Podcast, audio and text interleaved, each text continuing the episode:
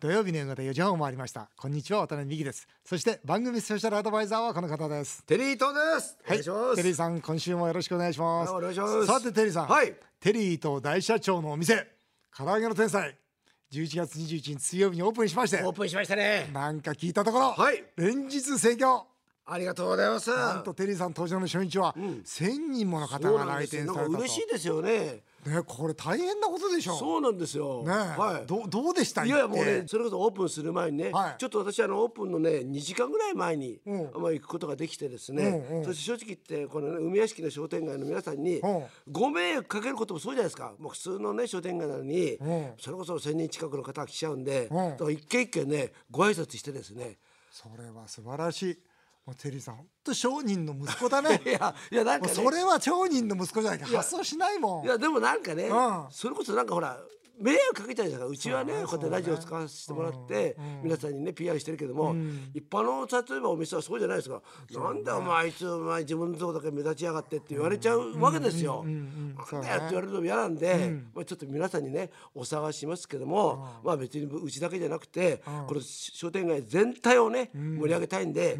よろしくお願いしますと。いうことで、これ名刺テリーさん大社長の名刺大社長の名刺名刺を配りながら大社長の名刺を作ったのこれこれくこれをお渡しすると、うんほらなんかねサービス券なんですけどうんもそれをちょっとその大社長の名刺は、ええなそのクーポン券にもなってるわけそうなんですよすごいまあ、それでね皆さんにちょっとねあのそのまあ発想も大社長だわいやいやそういうことでちょっとやらせていただきましたオープニングセレモニーもね、盛大に行われて、はいマスコミが25社そうなん来てくれました日刊スポーツスポニチ夕刊富士トースポ、はいサンデージャポンビビットそうなんですよ、ね、普ええ通、不祥事以外そんな集まんないでしょ普通普通そうでテすよねリーさんなんか悪いことしまた、あ今までもいろいろ悪いことしてるんですけどうん今回違います普通にしてます今回は普通そうですでそんなにも来ていただいてありがたいですね、はい日本放送あなたのハッピーの柿原忠アナウンサーも来てくれたんそでうすなよのね柿原ちゃんがまたね、うん大人気だったんですよ本当にね日本放送を聞いてくれてる方が多いですねありがたいことですそれそれはありがたいな、いその模様がですね、あの収録してありますので、はいちょっとお聞きくださいお願いしますいやテリー伊藤さんがお店をオープンさせるその当日梅屋敷にやってきました10年以上ぶりなんですけどね昔ながらのいい商店街なんですよこう中華料理屋さんがあったりとかね、えー個人でやってる家電のお店があったりとかそういう梅屋敷の商店街抜けてくるとすっごい行列これがまさに今日オープンのテリー伊藤さんプロデュースの唐揚げの天才あいい感じで花も並んでますねお唐揚げの天才のロゴは金色で、えーその後ろが黒のあ看板がありましてのれんがかかってあ唐揚げ弁当399円白いのれんですそこから伸びる人人人今もロープで区切られてちょっとこの後実際に唐揚げの天才の唐揚げを食べてみたいと思いますお騒がせしておりますすみません商店街の皆さんよろしくお願いしよまろしすくお願いします。はいよろしくお願いいたします。それでは参ります。唐揚げの天才オープンです。おめでとうございます。皆様大きな拍手をお願いいたします。ありがとうございありがとうございまます。す無事ねあのオープンしました本当ですよかったですね、テリーさん。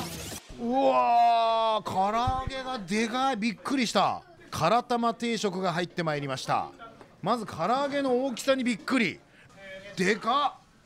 っしかも白い唐揚げと黒い唐揚げが2色あるっていうのが売りだって聞いてるんですけどまずこの白からいただきますおいしいもう表面カリッカリのサクサクでしかも柔らかい肉がめっちゃジューシーですねこれ白白はね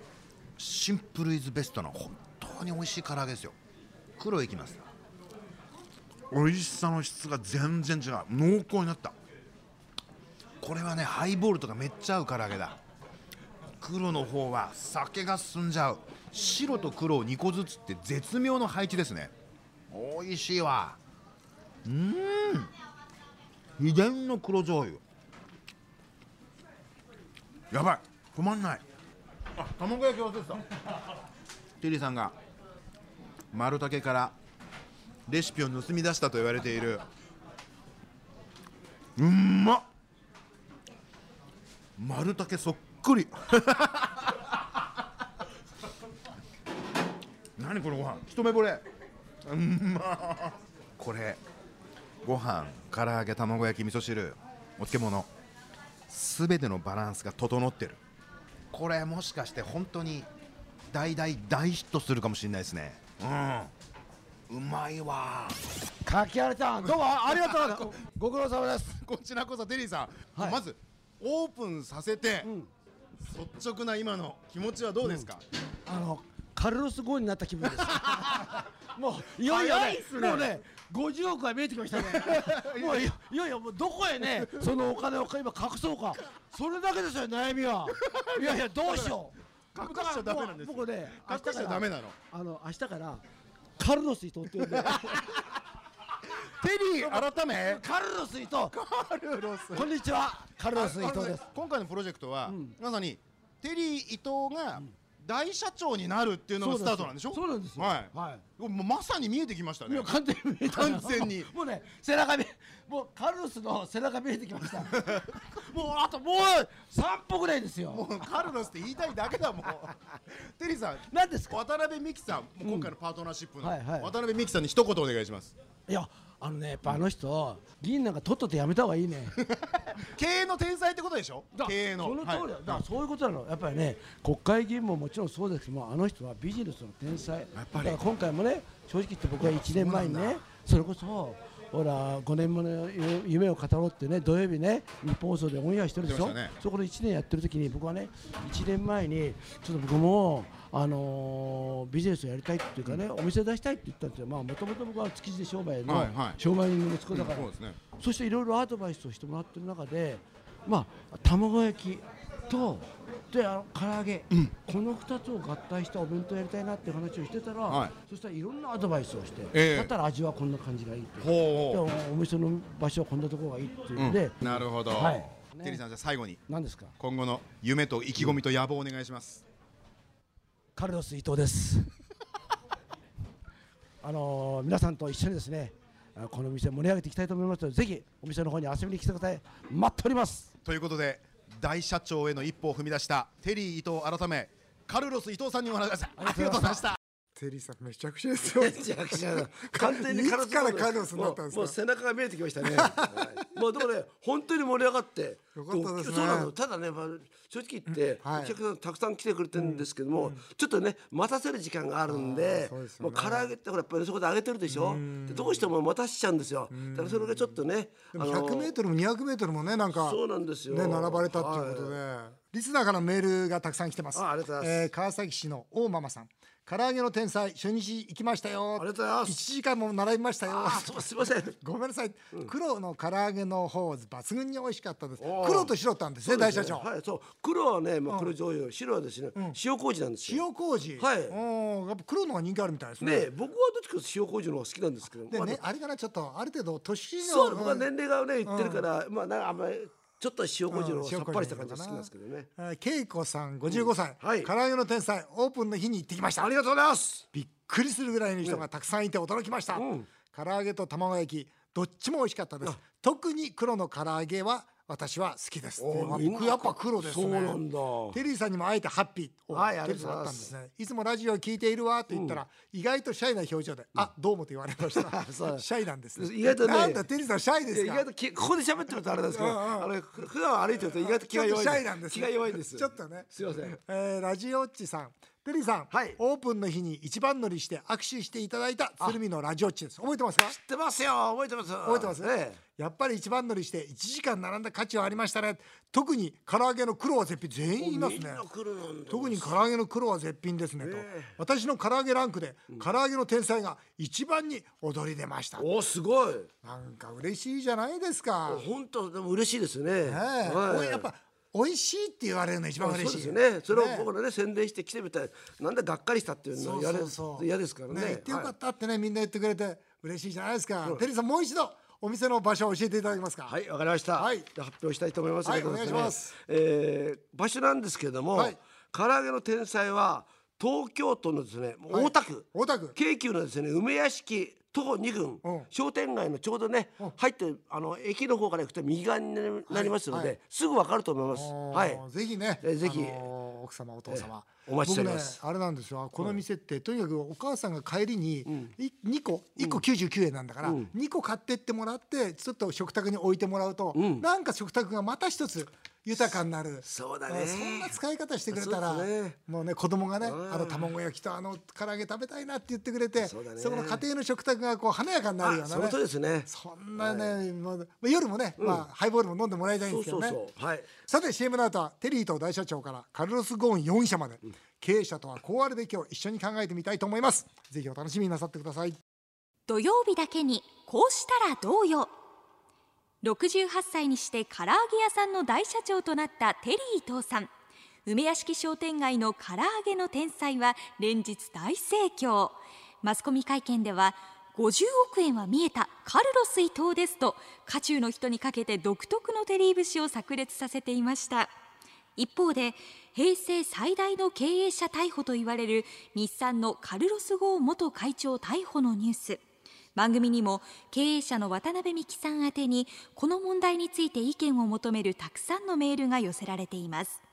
そこで今回はこんなテーマでお送りします題して経営者としてうまくいった時こそこうしたらどうよミスターワタミと呼ばれ現役の上場企業の創業オーナーである渡辺美樹さんはビジネスがうまくいった時常に何を意識していたのかそして今回のカルロス・ゴーン元会長逮捕の件経営者として渡辺さんはどう見ているのか車好きとしてテリーさんはどう見ているのかお二人の本音も伺ってみたいと思います人生の教訓になるかもしれませんうまくいった時こそこうしたらどうよそれではお二人よろしくお願いしますさて今回はテリーと大社長と一緒に日産のカルロス・ゴーン元会長の問題を取り上げていきたいと思います、はい。えーメールが来てます、はい横須賀市の浦塚さんおじがその昔日産で働いていました、日産の経営改革はカルロス・ゴーンのような外国人経営者じゃないと無理だったと思います、一方で技術者で車を愛しザ・サラリーマンだったおじとゴーンでは人としての価値観が全く違う気がします、価値観や企業文化その辺渡辺さんの考えを聞きたいですということなんですが、確かに、あの日産の経営改革って僕あのカルロス・ゴーンじゃなきゃできなかったわけじゃないんですが、外国人だからできたと思いますよ、もうやっぱりあの当時の日産って労働組合が本当に強くて、要するに経営がもう動かなかったんですよ、だから外外部が来てもう外国人が「もううるさいわ」っつって「言うこと聞かれ」っていうようなああのぐらいの、日本人って特に外からの圧力弱いじゃないですか、だからあれぐらいの強権がなかったら僕は日産というのは立ち上がらなかったと思いますね。ただ一方やっぱりこの価値観や企業文化っていう点ですか、まあ、このあの浦塚さんが言うのは要はその技術者と経営者の価値観なんですけど、まあ、そこにおいて言ってもね要するにいいものを作りたいっていうのと、ね、それから儲けたいっていうのは結局は大社長これ一緒ですからね、いいもの作りたいいいもの作りたいって原価かけてったら当然儲からなくなるしで儲かりたい儲かりたい儲けたいと思ったら結局いいものも作れなくなってしまうしだからいいものを作るってことと儲けたいってことは別の価値観のように思うけども実は同じ価値観なんですよね要するに経営っていうのはバランスですからだから僕はそういう面から言えば日産というのはあのバランスは取れていたなっていうふうには思いますね。僕はねゴーンさんの一番ダメって言っちゃおかしいんですけども、原因っていうのは、彼は基本的に僕は日本人舐めてたような気がするんですよね。これが私もしゴーンさんがずっとうんフランスのルローにいたらこんなめちゃくちゃなことしてなかったと思う、同じ例えばヨーロッパの人間だったら。でこれ多分 V 字回復して、自分のどっちかと反りの合わない日本人をボンボンボンボン切っていったわけじゃないですか。で同じ反りの合わないフランス人も切っていったわけですよね。そうなるとみんなゴーンさんの顔色を見ながら来ていくなりますよね。この15年ずっとイエスマンが周りに過ぎていくから,、だか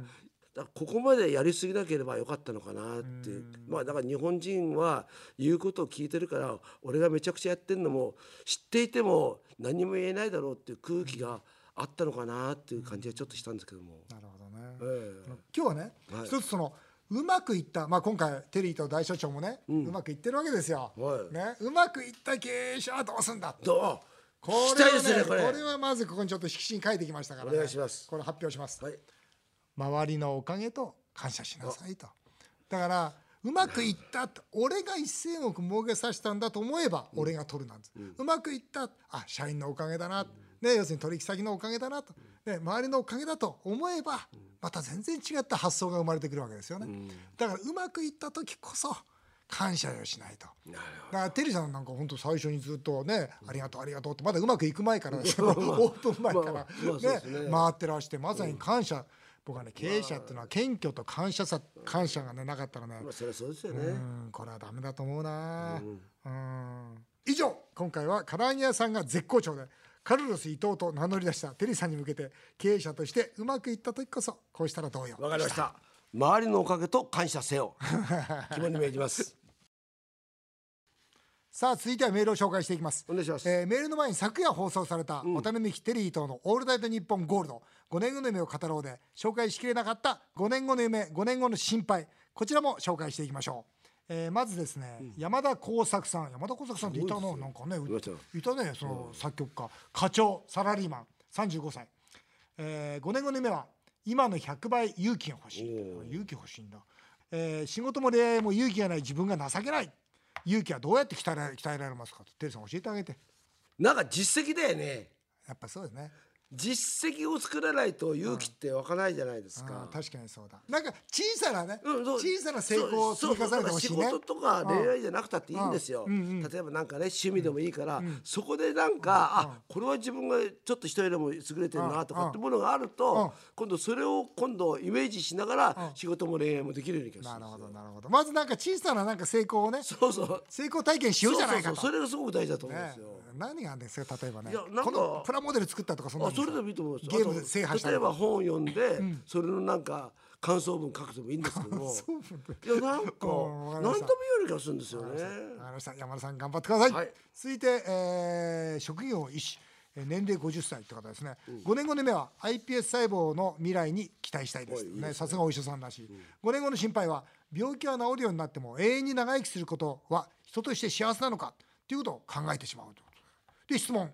死なない薬が開発されたら飲みますかテリーさん、絶対飲まないですねあ飲まないんですかへ冗談じゃえないですよへーなん飲むでしょ僕真っ先に飲むなだってこんな楽しいことないもんね人生ってえ違うだってだって飲んでずっと楽しければいいじゃん今みたいにいやそいややっぱりなんで飲まなかったのはね儚さとかさ桜が例えば散ってい くね切なさとかあもう感じたことないでしょないえなんで何楽しくないいやだからもう例えばねああ僕の例えばワンちゃんなんかでうちにいたでしょうんあワンちゃんうん、で、ワンちゃんと別れも来るわけですよ。ああ、いつまでこのワンちゃんと一緒にね、散歩できるんだろうな。ワンちゃん死んじゃうから死んじゃうからワンちゃんにも薬飲ませましょうよいいですね。じゃあ、そうしますよ。俺も行きますみんなでみんなで いや薬飲めだばからこ測れれねない分違からうんないだよ。もう一つポイントは、ポイントは死なない薬と元気でいるから違うんです。そしたら違うねそう、みんなが死なない薬飲どうしんでようかな、じゃんじゃんだ日本の人口がね、例えばあそうだよね100億人になっちゃうわけです本よ。当ですよね食料足りなくなるしねそうですよエネルギー足りなくなるし,、空気が悪くなるし本当だわイライラしてくるじゃないあでーすか。狭くなるしねえどうしようかいなやだから死ぬしかない。知るしかないん だはいメールいきます世田谷区 J さん、はい58歳常務の方です何ですか社内結婚で仲人をした夫婦が6ヶ月で離婚すると言います、近々挨拶に来ると言います渡辺さんテリーさんは身近な人の離婚に何と言葉をかけますか私はなんだかんだ言っても忍耐で結婚生活を続けてきた身ですからいい言葉が見つかりませんこうしたらどうよお願いしますなあどうしま難すどうしますまあ俺だったら仲人になんないね最初の頃 ねねまあ仲奥さ人んに上がると思うし、ねえ仲人ってさもう今ないでしょ今うん最近ないよね最近なんかないって話ですうよねん最近仲人まあでもなし仕方ないんじゃないの今更だってねもうより戻せっていうわけにもいかないし僕なんかあれですもんね最初ねワタミ作ったでしょ、で最初の頃はもう若いでしょみんな社員がバンバン結婚するわけですよ、で全部仲人やるでしょ、20人ぐらいまでやったんですよ、でそのうちねそれこそ34年で半分ぐらい離婚したん ですよ本当お前らいい加減にしろとで僕20人ぐらいでもう仲人やめましたやめたもうやめた方がいいですよねもうこれやめた方がいいと俺もやめた方がいいと思いますもう今後やめこやれめ結てください論結論はそうじゃなく て自分たちのことじゃないんですよ離婚したいっていう人に何て言いますかなんですよ、 6ヶ月でよかったじゃないですか結論早くてうんまた新しいチャンスがって言いま次すの結婚二式人で挨拶行くんですよはい六回戦すいませんとよかったなうとう離婚することになりましたさおよかったな六回してもうもう相手が分かったかって偉いもう本当にね、まあいいですわ。もうだということでジョブさんすいません。はいじゃあの的確なアドバイスができませんでした。できませんでしたはい、KT さん三十歳、えー、渡辺さんテリーさん、はい初メールです。いいじゃないですか初メール。えー、うちの母は30年間父の悪口を言い続けてきたのに、父のお通夜で大号泣し憔悴していましたと、あんなに悪口を言ってたのに、夫婦って深いなと思いました、お二人は自分が亡くなった後奥さんへ願いやメッセージありますか、んないですテリねーさんないよ ねでもねうちのお袋もそうでしたよあ本当晩年親父の悪口ばっかり言ってましたけどね、へーでも亡くなった時は亡くなった時お父さんって言ってなんてでそれから死んでから、もうなんかずっと親父立ててましたよ、お父さんはいい人だったねっていい人って一つも言ってなかったじゃん 生きてるうちはで 生きてる時は散々ボロクソ言ったから働かないでってうあーちの親父っていうのは全く働かなかった んですよ晩年なんで遊びになん遊びあ人だったんで遊すびってい人うなんだのは夏になると海行きたくなっちゃうんですよ海海海好きだったんで海すでよ何したんですか船の船乗ってるんですよへー九十九里で地引き網とかへーだからそれも夏ったってもう5月ですよだから5月から8月ん月地帰ってこないんですから56784ヶ月だから真っ黒になってるんですよ今だったらサーファーみたいなもんです よだからいすごいなんで私がいつも2時3時に起きてねお父さんはね九十九里でね海の中にいんのよって冗談じゃないよっつって言ってたんですようんにもかかわらでず死んだら「お父さんはね」 だ俺もやっぱりこんなもんなのかなと思いましたけどねでも夫婦っていいもんですよねそうですよもううんテリーさんの奥さんもそうかな 多分僕のことを殺そうとしてますよね多分僕が死んだらね犯人は奥さんです奥さんごめんなさい、えーあっという間にお時間になってしまいました以上メール紹介でしたテリーとさんまた来週よろしくお願いします、日本放送渡辺美希5年後の夢を語ろうさてこの番組では渡辺美希さんそして番組スペシャルアドバイザーのテリー伊藤さんへのメールをお待ちしていますメールアドレスはアルファベットで夢数字で5夢5アットマーク 1242.com までどんどんお送りくださいお送りしてきました日本放送渡辺美希5年5年目を語ろうえー皆さんの本音もメールでお待ちしますそれではまた来週のこのお時間にお会いしましょうお相手は渡辺美希でした